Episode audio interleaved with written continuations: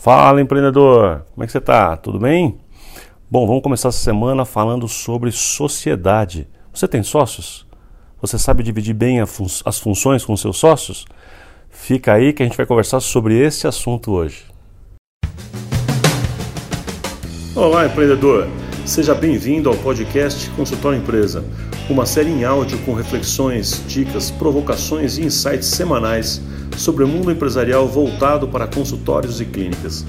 Meu nome é Plínio Tomás e vou te ajudar a se tornar um excelente empreendedor. O assunto de hoje é sobre sociedade. Eu vou passar para vocês cinco recomendações minhas para você lidar bem com esse assunto. O assunto do tema dessa semana foi uma provocação, foi um pedido, uma pergunta da doutora Bruna, uma ortodontista lá de Minas, de Iturama. Bruna, obrigado aí por, por sua pergunta, por sua participação, tá? Vamos ouvir então a pergunta da Bruna. Oi Plínio, tudo bem? Eu sou a Bruna, sou dentista, especialista em ortodontia, trabalho na clínica Bisone Odontologia. Primeiramente, gostaria de dizer que esse programa é muito legal, faz pouco tempo que eu conheço, né? E acho, achei muito interessante. A pergunta é: é, eu tenho uma sócia na clínica e eu gostaria de saber como que, quais são as funções de uma clínica bem sucedida, né? Que as administradoras de, devem fazer, devem é, praticar para não sobrecarregar nenhuma das duas e também para a gente não falar as mesmas coisas para a secretária, entendeu? Então, quais são as funções que precisa ter uma clínica bem organizada, certo? Obrigada. Valeu, Bruna. Obrigado mais uma vez aí. É, então vamos lá, vamos conversar um pouquinho sobre essa questão, essa pergunta que a Bruna está fazendo da divisão de funções entre os sócios de um modo geral. Né? Vamos começar do começo, né? Toda, toda, todo consultório, toda clínica é uma empresa. Acho que aqui todo mundo já sabe, né? Num podcast chamado no, podcast chamado Consultório Empresa, todo mundo já sabe que o consultório é uma empresa. Né? E por ser uma empresa, como qualquer empresa, tem no mínimo três departamentos. A gente já falou isso no episódio passado, num dos primeiros, acho que no primeiro episódio a gente já conversou sobre isso, que a empresa, toda empresa tem um tripé fundamental, né? três departamentos que é o departamento de produção ou da área clínica, o departamento comercial, vendas, marketing e o terceiro departamento, que é o administrativo, financeiro, RH, jurídico, contábil, etc.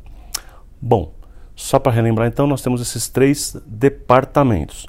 Então, quais são as minhas recomendações então com relação a este assunto? Como é que a gente vai se, se, se ponderar né, dentro desse conjunto de informações? Primeira coisa que eu quero dizer é o seguinte: é, cada um desses departamentos precisa ser dirigido por um dos sócios. Então, vamos lá, vamos entender uma coisinha. Se eu trabalho sozinho, eu não tenho sócios. Então eu cuido do departamento clínico, né? eu sou o diretor clínico, eu sou o diretor comercial e eu sou o diretor administrativo financeiro. Agora vamos supor que eu esteja numa clínica onde somos em três sócios. Seria o ideal, a primeira das minhas, das minhas recomendações então é essa, né? Seria o ideal então que cada sócio cuidasse de uma área. Então eu cuido da área clínica, o outro sócio cuida da área comercial e o outro sócio cuida da área administrativa financeira, RH fica bem mais fácil quando a gente divide as tarefas assim. Né? Fica fácil para a execução, fica mais fácil para a gente pensar a gestão e praticar a gestão, e fica muito mais fácil para os funcionários entenderem a quem se reportar. Parte da pergunta da Bruna é, é com relação a isso. Né? Como é que os funcionários lidam com, com, essa, com essa múltipla função? Então, se cada um, se uma pessoa da clínica é responsável pela, pela parte da produção, né, que é a que é a realização do, dos tratamentos clínicos, nesse caso aqui odontológico. A outra pessoa, o outro sócio, é responsável pela parte de atração de clientes, pelas vendas internas, pela conversão, pela força da marca, pela exposição, o quanto nos tornamos conhecidos e desejados pelo mercado. E a terceira pessoa vai cuidar, né, o tempo inteiro fica cuidando da parte administrativa, da parte financeira, uh, da gestão de pessoas de modo geral, das questões jurídicas, contábeis e por aí vai. Então, pensar estrategicamente significa tomar decisões. Né? Então, o que eu estou querendo dizer, não, então a primeira recomendação é que cada um dos sócios se divida nessas funções. No caso que a Bruna comenta com a gente aqui, são dois sócios. Bom, e aí como é que faz se são três departamentos? Bom, aí você pode, por exemplo, um sócio ficar com duas áreas e outro sócio fica com a outra. Eu, particularmente, não gosto muito, não tenho boas experiências em ver é, colegas quando, quando atuam assim: ah, um departamento fica com, com os dois sócios. Eu fico com um departamento, o outro sócio com outro departamento, e o terceiro departamento aqui que está faltando, né? O terceiro pilar que está faltando, a gente divide. Não tenho visto boas, não tenho visto isso com bons olhos, porque não tem sido tão bem elaborado. Ou seja, este terceiro departamento, no caso, acaba ficando meio para trás. É preferível que um dos sócios assuma mais de uma área. Tá? Então, primeira coisa é essa, né? a gente tem que entender, sendo um consultório uma empresa, que a gente tem que dividir em três departamentos e que é, cada um, né, seja, que cada departamento seja é, assumido por um dos sócios, ok? Bom, a segunda recomendação que eu tenho para vocês é a seguinte, né? É que a gente precisa dedicar de uma a duas horas por dia para fazer a gestão. Esse item também já está lá desde os primeiros episódios, que a gente sempre fala isso, que você, como dono da clínica, como gestor da clínica, precisa dedicar de uma a duas horas por dia para fazer gestão. Lembrando que gestão é tomada de decisão estratégica. Gestão não é fazer coisinhas. Gestão, por exemplo, fazer a gestão da a gestão da produção, né, a gestão clínica do departamento clínico é decidir se vamos contratar mais um funcionário, é decidir se vamos usar mais uma sala de um jeito ou do outro, é decidir se vamos comprar um determinado equipamento ou não e por quê, né, sempre embasado com cálculos e tudo mais.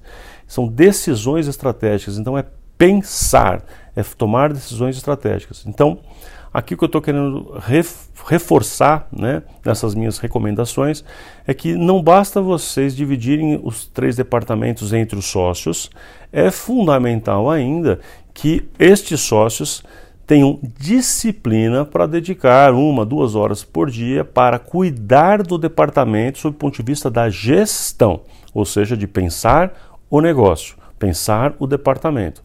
Fora o tempo que é necessário para a execução das ações pensadas, para a parte operacional delas. Mas daqui a pouco a gente fala um pouco mais sobre isso. Então, primeira questão importantíssima, voltando para o outro, né, que a gente tenha é, os três departamentos meio divididos e cada sócio saiba bem o seu papel e todo mundo na clínica saiba que, que sócio cuida de cada departamento, né, se é produção, comercial, administrativo, financeiro. O segundo item é que cada sócio, então, dedique uma, duas horas por dia para pensar o negócio para tomar decisões estratégicas. Muito bem. Vamos lá então para a terceira recomendação dessa, dessa série aqui. Né?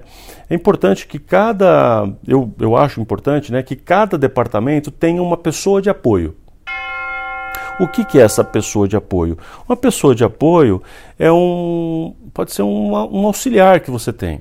Então, qual seria o ideal sob o ponto de vista de organograma? Vamos chamar assim. A clínica está dividida em três departamentos, cada um dos sócios ali cuida de um departamento, ou como eu já disse anteriormente, essa divisão pode ser que um sócio fica com dois, um sócio fica com, com um só, outro, enfim, né? mas que não, não sejam divididos os departamentos, um só departamento por duas, dois ou mais sócios. Né? Se dividiram lá, isso já está organizado, o ideal é que cada sócio tenha uma pessoa de apoio. Isso aqui é hipotético tá? Hipotético. Então, é como se fosse o seguinte: cada pessoa, cada departamento tem lá uma pessoa que a gente pode chamar de coordenador, de gerente ou de simplesmente de auxiliar, não importa. É uma pessoa que vai ajudar a tirar do papel, a, a fazer a parte braçal, a parte operacional daquele departamento. Então, por exemplo, a, o departamento comercial decidiu fazer ações é, de comunicação diária no, no, Instagram e no Facebook, por exemplo, né? Seguindo uma outra, um outro podcast que a gente já falou sobre isso aqui, fala tem que fazer postagens diárias. Então tá, o diretor comercial decidiu fazer as postagens diárias conforme o cronograma sugerido aqui por mim é, no podcast, Consultório Empresa. E aí você fala, mas quem é que vai executar as peças, vai desenhar as peças, vai postar as peças, vai, vai, vai medir uh, as métricas, né, ali, da, da, verificar as métricas do Facebook, do Instagram, para ver se está indo certo ou não, se está tendo curtidas, compartilhamentos e a interação e engajamento necessário. Então, você percebe que medir as coisas, efetivamente montar a peça, colocar ela lá, olhar as informações, etc., isso são ações operacionais. Isso não é gestão. A gestão é decidir fazer. Agora, o ato de desenhar a peça, colocar a peça, verificar com que ela está indo, interagir com ela, medir, isso são, são funções é, administrativas, né, operacionais. o ideal então é que cada um dos departamentos tenha uma pessoa para ajudar. Uma pessoa vai fazer isso na área comercial, a outra pessoa vai ajudar na área administrativa, financeira, RH, outra pessoa com as questões operacionais e práticas da área clínica. Agora, uma vez que você já entendeu que você precisa, ao mesmo tempo, ter os três diretores do departamento, ter também três ajudantes, três auxiliares, novamente aqui, você não precisa necessariamente ter três pessoas. Né? Você pode ter um bom gerente, um bom auxiliar administrativo que cuide das três áreas, ou é, você tem talvez uma pessoa da área mais ligada à clínica propriamente dito, que cuida da parte clínica com você, te ajuda com essa parte, e você tem um bom auxiliar que cuida tanto da parte comercial quanto da parte administrativa. Na verdade, neste caso, é porque você teria uma pessoa ocupando as duas funções. Entende o que eu quero dizer? Que você tem uma pessoa ocupando duas funções, mas que na verdade você precisa entender que há três funções separadas aqui: a função do auxiliar de apoio, da pessoa de apoio clínica, pessoa auxiliar de apoio da área comercial e pessoa auxiliar de apoio da área administrativa financeira. Se, se esses três papéis são feitos por uma pessoa só porque você tem essa pessoa, maravilha mas o importante é que você tenha uma pessoa de apoio. Se forem duas pessoas, dividir essas três funções, ou se forem três pessoas, cada uma em uma, isto não importa. O que importa é que alguém decidiu, os diretores ou o diretor, como a gente já explicou, e alguém de apoio está ajudando a tirar do papel e fazer a parte operacional de cada um dos departamentos. Beleza? Acho que assim a gente consegue entender bem. Né? Bom, Uh, vamos lá para a quarta recomendação. Né? Bom, essa quarta recomendação é a seguinte: que a função de todo mundo, de todos os departamentos, tanto da, da, direção geral, né, do que faz o departamento, quanto do que precisa fazer as pessoas de apoio, precisa estar feito por escrito e todo mundo precisa saber certinho. Bom, o que significa isso é que as funções estão de definidas, ah, os papéis estão definidos por função e não por pessoa. Não é o Joaquim, não é a Carlinha, não é a Mariana que faz a função. É, eu preciso descrever é, quais são os papéis que essa função tem e aí sim colocar a pessoa para desempenhar. E não porque, olha que sorte, que coincidência, tem uma pessoa aqui muito boa que faz tudo, então por sorte é, eu passei tal papel para ela. Não, a ideia é que eu defina quais são os, os papéis, as atribuições de cada função e depois eu vou buscar essas pessoas no mercado. Se eu encontrar uma pessoa no mercado que sim, que tem a capacidade de assumir todas as funções, as duas funções de, de duas áreas administrativas, por exemplo, maravilha. Mas é importante que eu tenha as funções bem escritas, para que os papéis estejam bem definidos, quais são as tarefas que cada função precisa fazer, quais as habilidades que essa pessoa precisa ter. Desta forma, fica tudo muito mais claro e mais transparente na clínica de um modo geral.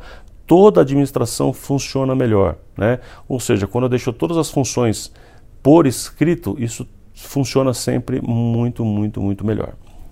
Bom, e por fim, uma quinta, uma quinta recomendação que eu gostaria de dar ainda para a gente encerrar este assunto de hoje, encerrar hoje, porque o assunto sociedade é muito complexo, é uma recomendação de que você sente com a sua sócia, Bruna, eu falo isso para todo mundo que está ouvindo a gente, os sócios precisam conversar, ter a seguinte pauta: o que eu espero de você como sócio, o que você como sócio espera de mim neste, nessa função de sociedade. Por que estamos juntos?